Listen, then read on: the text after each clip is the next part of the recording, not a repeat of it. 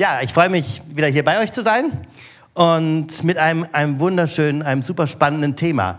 Die Überschrift Einen guten jüngsten Tag allerseits. Damit sind wir in diesem Themenfeld in der Tat. Jesus kommt wieder, Gericht, Zukunft, Auferstehung, ewiges Leben. Und ich behaupte, dass ihr alle da irgendwelche Stichworte von schon gehört habt. Äh, es wird ab und zu hier das Glaubensbekenntnis vorkommen, ich glaube an die Auferstehung der Toten und das ewige Leben. Also irgendwie so als Theorie ist es mit da. Und ich behaupte, es lohnt sich, das Thema in Richtung, ja, jetzt tut es nämlich nicht. Schade, wenn du hinten einmal klickst. Irgendwie will er jetzt nicht weiter. Also es sollte da jetzt das Wort Himmelsfreude erscheinen. Das tut es gerade noch nicht. Mal gucken. Vorher hatte es im Test funktioniert. Das Thema als Himmelsfreude. Freuen wir uns eigentlich auf dieses Thema und wir merken, dass dieses Thema in vielen christlichen Gemeinden im Westen sehr an den Rand gerückt ist. Es spielt irgendwie in der Glaubenspraxis in unserem Kreis, in unserem Umfeld, ist weltweit gesehen in anderen christlichen Kirchen, in anderen christlichen Ecken ganz anders, aber in unserem Umfeld kaum eine Rolle. Deswegen heute Morgen drei oder vier Punkte und eine praktische Übung zum Thema Himmel. Erstens, die Auferstehung, das christliche Urbekenntnis.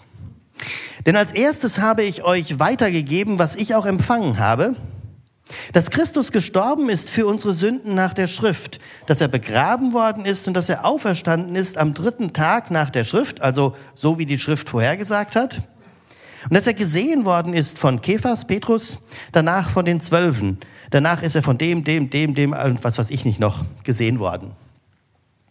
Eine Grundlage, die alle Christen weltweit verbindet. Bei allen Unterschieden, die es zwischen den Christen gibt und allem möglichen Streit, aber das ist ein Verbindendes im Glaubensbekenntnis durch alle Jahrhunderte und in der ganzen Welt. In der elften Klasse, als ich selber Schüler war, fragte unser Religionslehrer uns und sagte, ähm, was sagt denn die Bibel zum Thema Auferstehung? Und eine Schüler, Schülerin meldete sich und sagte, ja, also die Bibel sagt, Jesus wäre auferstanden. Oh ja. Und der Lehrer hat weitergefragt, hat das irgendwas mit uns zu tun? Nein, davon sagt die Bibel nichts. Also es war schon mal spannend irgendwie so. Dieses Thema, es ist irgendwie so mit im Raum, aber es ist auch so ein bisschen, hm. Deswegen einfach kurze Umfrage. Wer von euch glaubt, dass Jesus wirklich auferstanden ist von den Toten? Oh, das sieht doch schon gut aus. Wer von euch glaubt, dass es auch für uns ein ewiges Leben nach dem Tod gibt? Wie immer man das genau nennt. Oh, wow, schöne Gemeinde, freue mich. Wer von euch freut sich so sehr auf den Himmel, dass er sagt, lieber heute als morgen? Ah, komisch, die Zahl der Hände hat ein bisschen abgenommen. Also irgendwie das Thema ist mit im Raum, aber spielt irgendwie nur so ein bisschen eine Randrolle. Und ich glaube, es liegt auch daran, dass wir keine Bilder vom Himmel haben. Naja, also Himmel ja, aber, aber wie wird das da oben?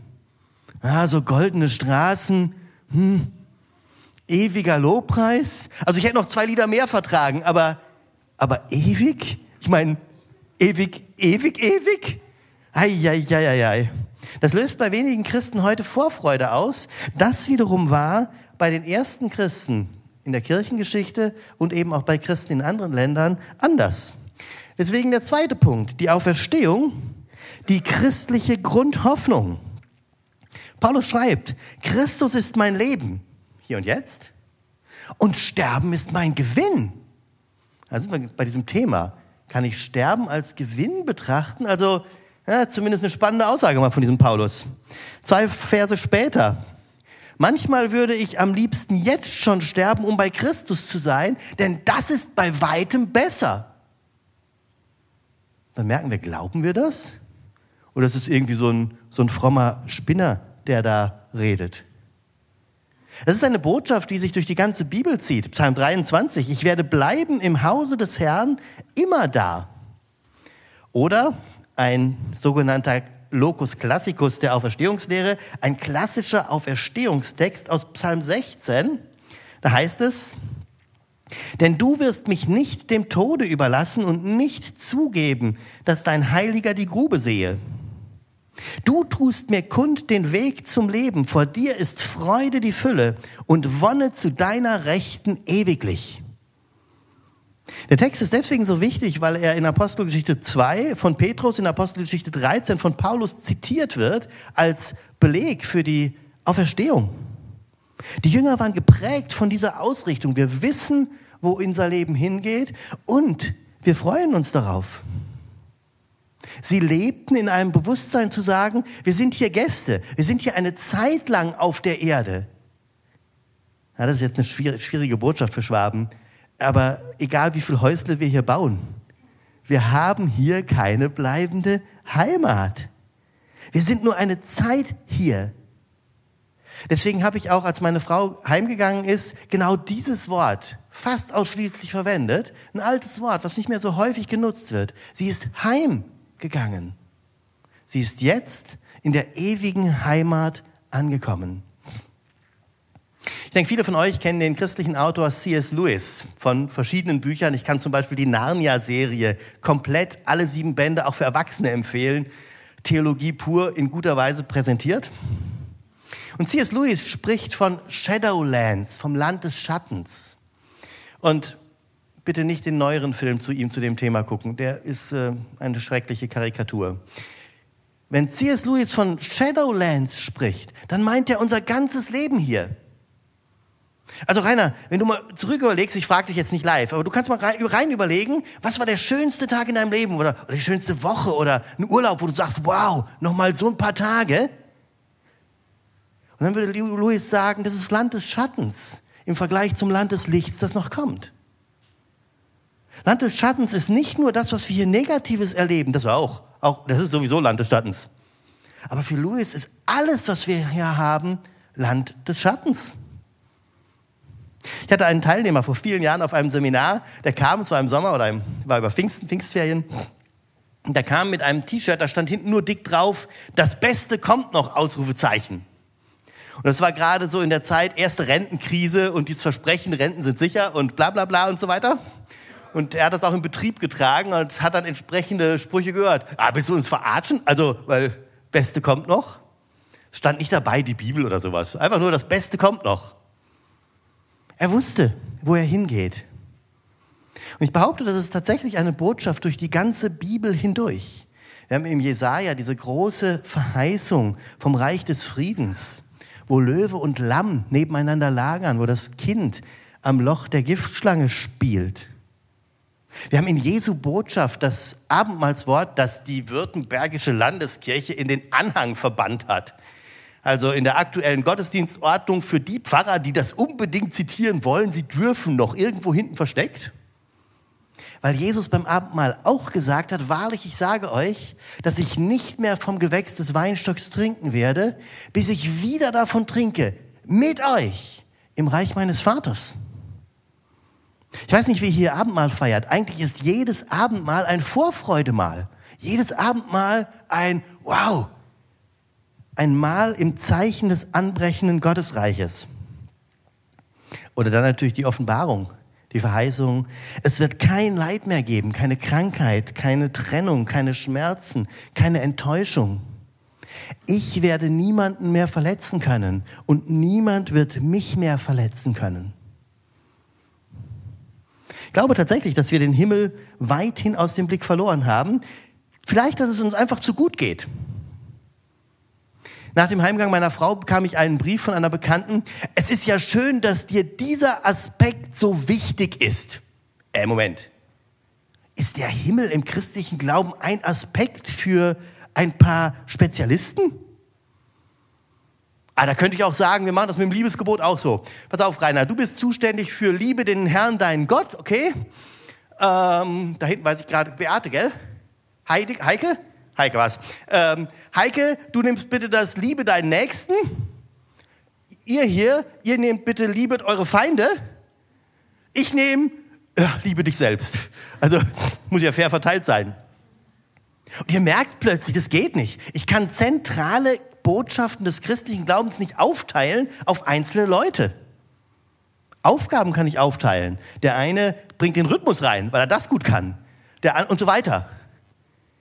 Aber ich kann die zentralen Botschaften des christlichen Glaubens nicht aufteilen und dass Jesus gekommen ist, um den Tod zu überwinden, um den Weg in den Himmel frei zu machen, ist zentraler Teil seiner Botschaft. Alles, was er inhaltlich gesagt hat, inklusive dem Liebesgebot, finden wir auch schon im Alten Testament.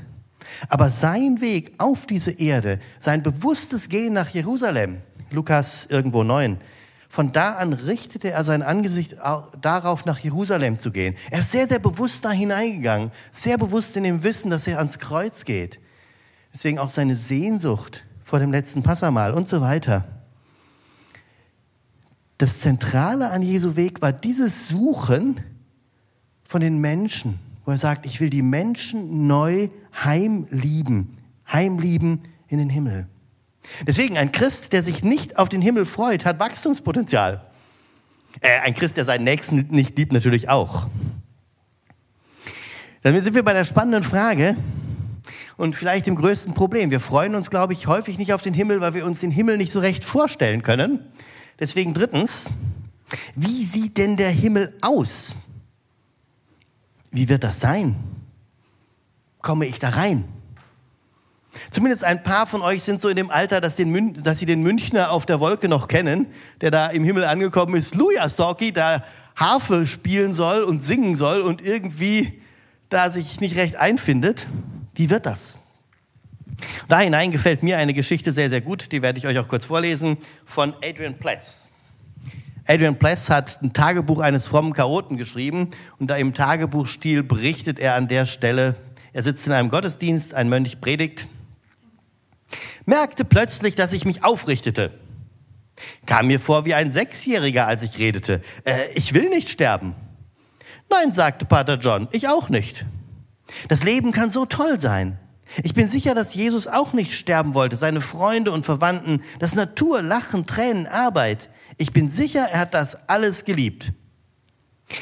Der Himmel, die Vorstellung vom Himmel scheint so, ach, ich weiß auch nicht. Wie heißen Sie? fragte der Mönch. Adrian. Adrian, was macht Ihnen Spaß? Wirklich Spaß, meine ich. Fußball. Wollte eigentlich nicht die Wahrheit sagen, rutschte mir einfach so raus. Dann sagte Pater John, muss Gott bei Ihnen dafür sorgen, dass der Himmel wenigstens so aufregend und anregend und befriedigend ist, wie das Endspiel der Fußball-WM. Ist das Ihre Frau, die neben Ihnen sitzt? Anne lächelte und nickte. Wenn Adrian plötzlich umkippt, meine Liebe und Bruder tot an die Tür klopft, dann wissen Sie ja, was Sie zu tun haben. Ja, lachte Anne. Dann werde ich ihm noch schnell ein paar Fußballstiefel unter die Arme klemmen und eine Trillerpfeife in den Mund. Fühlte mich, als hätte jemand das Fenster aufgemacht und den stickigen Raum gelüftet.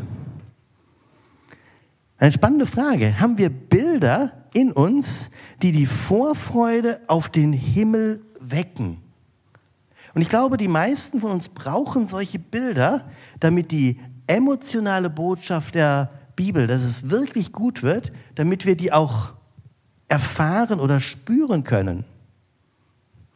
Ich war vor 20 Jahren oder sowas, das ist länger her, 30 Jahren, in Stuttgart in einem Gesprächskonzert mit Helmut Rilling. Ein Gesprächskonzert heißt ja, er hat seine ganzen Musiker und alle Sänger und so weiter da. Und dann erklärt er immer was und dann lässt er immer so einzelne Sachen äh, vorspielen, damit so musikalisch nicht so ähm, Begabte wie ich das auch verstehen. Also dann sagt er zum Beispiel, an der Stelle hat Bach in den Bass äh, die Kirchenglocken ge gelegt. Wir hören einmal nur den Bass. Dann hört man da, da, da und so weiter. Und merkt, ah, Kirchenglocken. Und so lernt man quasi ein paar Sachen hören, damit man die später auch versteht. Es war die Kantate von Bach, Liebster Gott, wann werd ich sterben? Also wir merken schon, auch in der Kirchengeschichte war das Thema über viele, viele Jahrhunderte auch in Deutschland sehr viel präsenter. Und Bach hat da diese Kantate in fünf Teilen. Im vierten Teil kommt so ein retardierendes Moment. So die Frage, oh, aber meine Lieben, die ich zurücklasse. Und im fünften Teil geht's wieder zur Vorfreude. Dann erklärte Rilling, äh, dass Bach diesen fünften Teil wie eine mittelalterliche Jig im Zwölf-Achtel-Takt komponiert habe. Eieiei, also da hört mein musikalisches Verständnis endgültig auf. Ich kann das denken, ich kann das auch rechnen. Aber naja, Das Schöne ist beim Gesprächskonzert, dass das nachher alles nochmal komplett aufgeführt wird. Und als dann diese Stelle kam, habe ich die Augen zugemacht und zwölf Achtel klingt verdächtig nach drei Viertel. Also gefühlt ist das drei Viertel. Und mit drei Viertel konnte ich ganz viel anfangen und sah so ein himmlisches Parkett, keine störenden Paare drumherum und einfach nur ein schwebendes Tanzen und ah. Oh, jetzt werden manche Männer denken, ach du meine Güte, wenn ich im Himmel tanzen muss, dann will ich da lieber nicht hinein. Also für euch ein anderes Bild. Ein anderes Bild, was ich im Himmel machen werde, ist Skysurfen. Weiß nicht, wer von euch weiß, was Skysurfen ist. Skysurfen heißt, ich springe aus dem Flugzeug ab mit dem Fallschirm, habe aber ein Snowboard unter den Füßen. Und durch den Snowboard entsteht ein Luftwiderstand und ich kann auf der Luft surfen.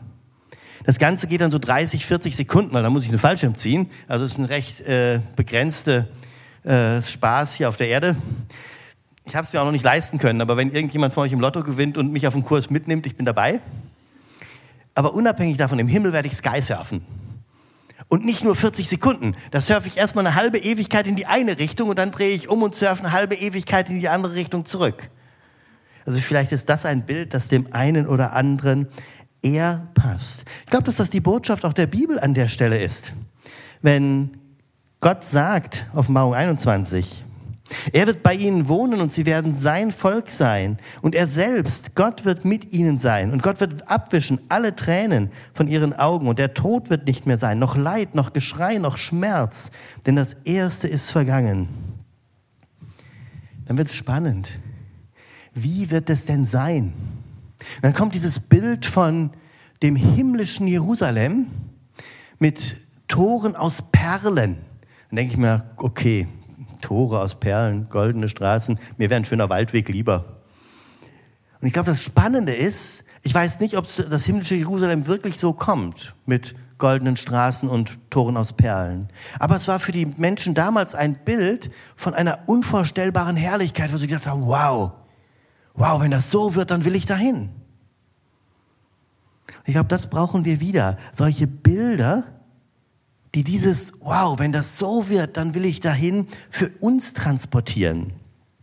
Und deshalb lade ich euch ein, kurz mal, halbe Minute drüber nachzudenken, wie sieht dein Himmel aus? Oder wie müsste der Himmel aussehen, damit du dich drauf freust?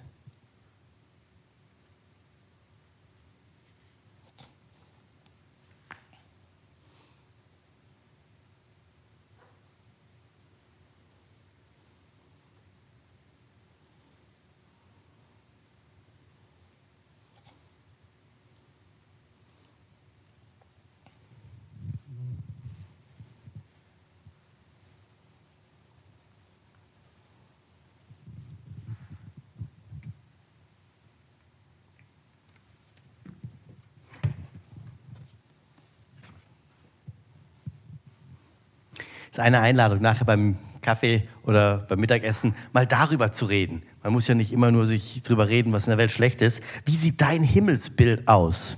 Und meine Zusammenfassung, wunderschön. Meine Frau war Grundschullehrerin und hatte gerade eine vierte Klasse abgegeben, hatte jetzt eine erste Klasse. Und ein, ein Fünftklässler, der sie im Jahr vorher noch als Klassenlehrerin hatte, als der hörte, dass meine Frau gestorben ist, sagte er seiner Mutter, weißt du, Mama, die Frau Keil tanzt jetzt im Himmel und sie darf alles essen. Sie hatte einige Lebensmittelunverträglichkeiten und ich finde das eine wunderbare Zusammenfassung, ähm, weil er begriffen hat, da wird es wirklich gut. Das ist eben spannend. Glaube ich das? Und wenn ich das nicht glaube, ist das nie ein Problem, aber es ist eine Handlungsanzeige. Gehe ich mit dem, wo ich merke, Herr, Herr, ich glaube eigentlich gar nicht, dass das wirklich gut wird. Gehe ich ins Gespräch mit Gott, dass er mich überzeugen kann, dass er mein Denken verändern kann. Ich wurde schon mehrfach von Erzieherinnen gefragt, ja, also, wenn jetzt ein Kind kommt und der Hamster ist gestorben, und dann fragt mich das Kind, ja, werde ich denn meinen Hamster wiedersehen? Was soll ich dem, Hamster, was soll ich dem Kind denn dann sagen?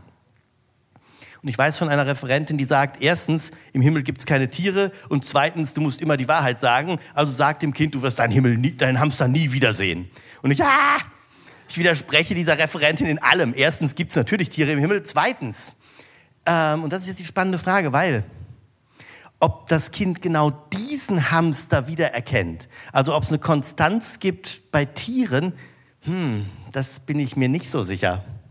Aber wenn ich dem Kind sage, vergiss deinen Hamster, aber der Himmel wird gut. Ah, der Himmel kann nicht gut werden. Also die emotionale Botschaft ist dann, der Himmel ist Mist. Deswegen werde ich dem Kind immer sagen, natürlich wirst du deinen Hamster wiedersehen.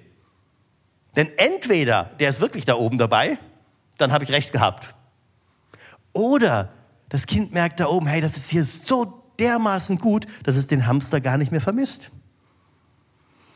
Also eine Unterscheidung zwischen, ich sag mal, emotionaler Wahrheit und Sachwahrheit. Ich kann dem Kind in dem Moment nicht, wenn ich sage, wenn ich, also ich gehe davon aus, dass tatsächlich nicht genau dieser Hamster da oben sein wird. Wenn ich das aber dem Kind in dem Moment sage, dann transportiere ich gleichzeitig die Botschaft, der Himmel schlecht. Das kann ich nicht unterscheiden. Ich muss mich entscheiden, Sachwahrheit oder emotionale Wahrheit, und ich plädiere an der Stelle für die emotionale Wahrheit. Deswegen eine FSJlerin hat mich mal gefragt nach dieser Übung oder bei dieser Übung, ich will mir den Himmel nicht vorstellen, denn meine beiden besten Freunde sind keine Christen und werden Stand heute da oben nicht dabei sein. Dann habe ich ihr gesagt, stell dir den Himmel so vor, als wären sie dabei. Denn wieder, es gibt nur zwei Möglichkeiten. Entweder sie lernen Jesus noch kennen und sind dabei, oder es wird so gut sein und du wirst dann sehen, warum es so gut und so richtig ist. Oder, deswegen behaupte ich auch, ich werde im Himmel wieder mit meiner Julia verheiratet sein. Ja, und dann gibt's immer irgendwelche Leute, die sich in der Bibel auskennen, die sagen, na, aber Jesus hat gesagt, da wird nicht mehr geheiratet. Ich werde im Himmel wieder verheiratet sein. Ja, aber Jesus, na, der hat auch recht. Und wir sind wieder bei den beiden Sachen. Jesus wird von der Sache her recht haben. Das wird nochmal ganz, ganz anders. Aber um zu begreifen, dass es wirklich gut wird, sage ich, ich werde wieder mit meiner Julia verheiratet sein. Und ihr merkt diese beiden Seiten. Und ich komme zu dem Punkt, wo du nachgefragt hast, die Auswirkungen auf hier und heute. In einer Gemeinde in Stuttgart ist ein 16-Jähriger an Krebs gestorben. Und ich war dann in den Jahren danach immer wieder mit seiner Mutter im Gespräch. Und dann war ein Thema, er hatte doch noch sein ganzes Leben vor sich. Äh, er ist jetzt schon im richtigen Leben angekommen? Ja, aber er braucht doch seine Mutter noch. Ähm, du warst zu 98 Prozent eine Supermama und dann waren zwei Prozent, die waren nicht ganz optimal. Jetzt hat er 100 Prozent. Echt? Und so nach mehreren Gesprächen meinte sie, du meinst, wenn er zurückkommen könnte, dann würde er höchstens mir zuliebe zurückkommen. Ich sag, genau. Wenn wir begreifen, dass das Ziel unseres Lebens nicht hier auf der Erde liegt, dann verändert es tatsächlich die Art und Weise, wie wir hier sind. Freund von mir sagt gerne, anstrengend im Leben eines Christen sind nur die ersten 80 Jahre. Ich war im Gespräch mit einer Frau, die zu mir kam und sagte, ich habe mit einer Cousine von mir geredet, ich habe ihr erzählt von dem Massaker in Ruanda, wo Tutsi und Hutu, äh, ja, Hutu die Tutsi umgebracht haben oder umgekehrt, weiß gar nicht welche Gruppe. Und ich habe erzählt von einer Überlebenden, die ein Massaker in ihrem Dorf überlebt hat und die jetzt im Versöhnungsdienst aktiv ist. Und dann hat sie mich gefragt, warum hat Gott die anderen nicht geschützt? Und was soll ich dir denn sagen?